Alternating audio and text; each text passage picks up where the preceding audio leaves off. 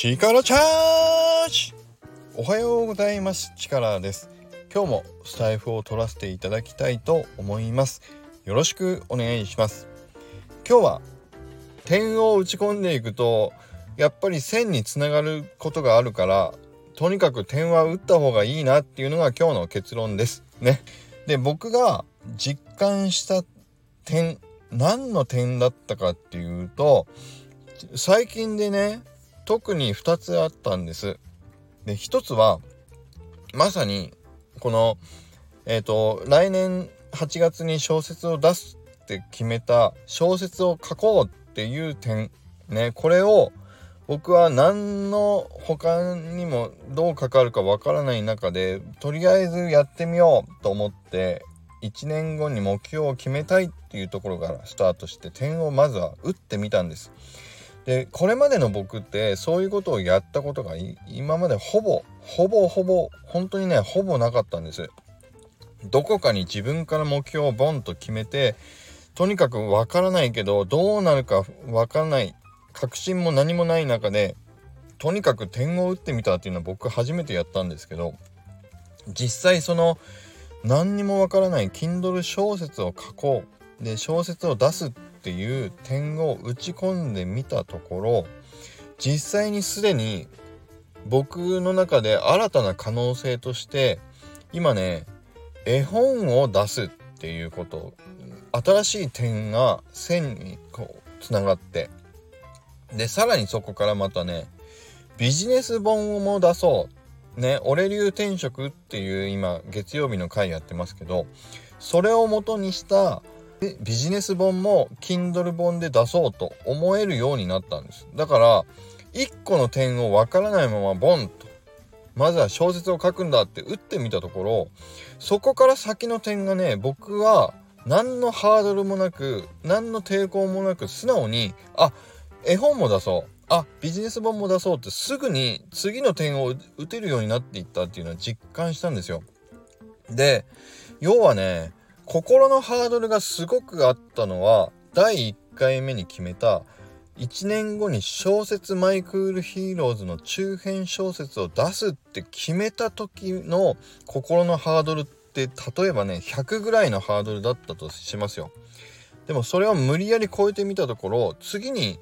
絵本出してみたらどうですかって言われた時にあ絵本出そうって決めたのは心のハードルがもうほぼゼロほぼゼロね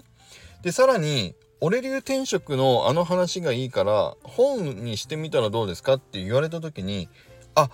Kindle 小説じゃなくて Kindle ビジネス本も出そうって決めたのも本当にね抵抗がゼロゼロでドンと点を打ち込めたっていうねこれの変化は自分の中でもすごく驚きました。っていうことはいろんな最初のハードルが高いような点でもとにかくボンと打ち込んでみたらその次につながる点を打つっていう抵抗感が本当にねなくなっていくんだなと思ったんです。だからなんだろうな。あの例えばだけどこんな比較したらあのおこがましいんだけど例えば西野さんとかがいろんな誰もやったことがないような挑戦をまずドンと点を打ち込んでるように見えるけどあれって本当にまさに1個の点を打ってみたらそこからこうつながっていくものがどんどんつながるっていう実感が多分ねああいう方ってあるんだろうなと思ったんですだから他の人から見るとすごい挑戦を毎回続けてるなって思えることでも多分最初の第一歩はすごいこう「えいや!」が必要なんだろうけどそれをやっている人っていうのはやり続けてる人っていうのはそこからの派生が多分ねすごいんじゃないかなって思いましたね。うん、でもう一個僕がちょっと実感したのはこの間あのリブラ先生もねお褒めいただいたんだけども三宅さんとかも言ってくれたんだけどあの量子力学について僕がねあのちょっと興味が出てで点を打ち込んでみたんです。でこれまで何年もだからこの年になるまで僕は量子力学っていうものはちょっと敬遠していたんだけど今回あの P ラインね精神の P ラインってきっかけをいただいていやここまで僕がもうみんなの話についていけないのは嫌だったから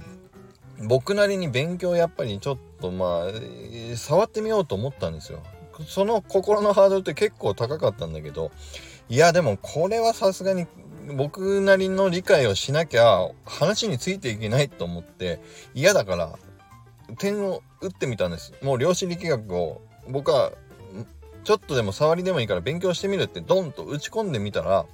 そこから量子コンピューターの話もすぐに見たくなったし相対性理論とか磁石の話もね量子力学から関わってこう連鎖するみたいで。だからその話もみちょっと勉強したし。でさらにそこから三宅さんが言ってたことがやっぱり理解したくなってその悟り悟りまでは言ってないんだけどカルマとか因果率とかそういうお釈迦様が言ってる考え方色即是空とか空空即是式と読み方はあれだけどそれすら僕は今まで触れてこなかったんですけど全部僕今ね一通りはちょっと理解できたとこまで行ったと思います。ね。でそこのだから理解を進めていくハードルっていうのはめちゃくちゃ低くなったんですよ。最初の量子力学もう一回ですけどすごいね僕の中で心のハードルがすごかったの。いやもうそんなスピリチュアル的な分かんない話とかいいやって思ってたんだけどそれを一個ドンと打ち込んでみたところすごい一気に広がって前にね肩さんが磁石って不思議だよねって言ってたスタイフ撮ってた時も僕自身もそうそう磁石って不思議だなってやっぱり思ってたりしたんだけど量子力学の話から磁石の話もちょっと会話に出てたからあ量子力学磁石で検索したら何か出てくるだろうと思ったらやっぱりね東北大学で誰か学者さんがこうせ講義されてた2時間ぐらいの YouTube あったんだけどそれも量子力学を少し理解できてればなんとなくがこういうことなのかもみたいなことがちょっと分か分かってきたって感じでしたね。いやだからねやっぱり最初の心のハードルが高いものであってもまずは一個点をドンと打ってみるとそこからこうその次につながる点を打つっていうのがね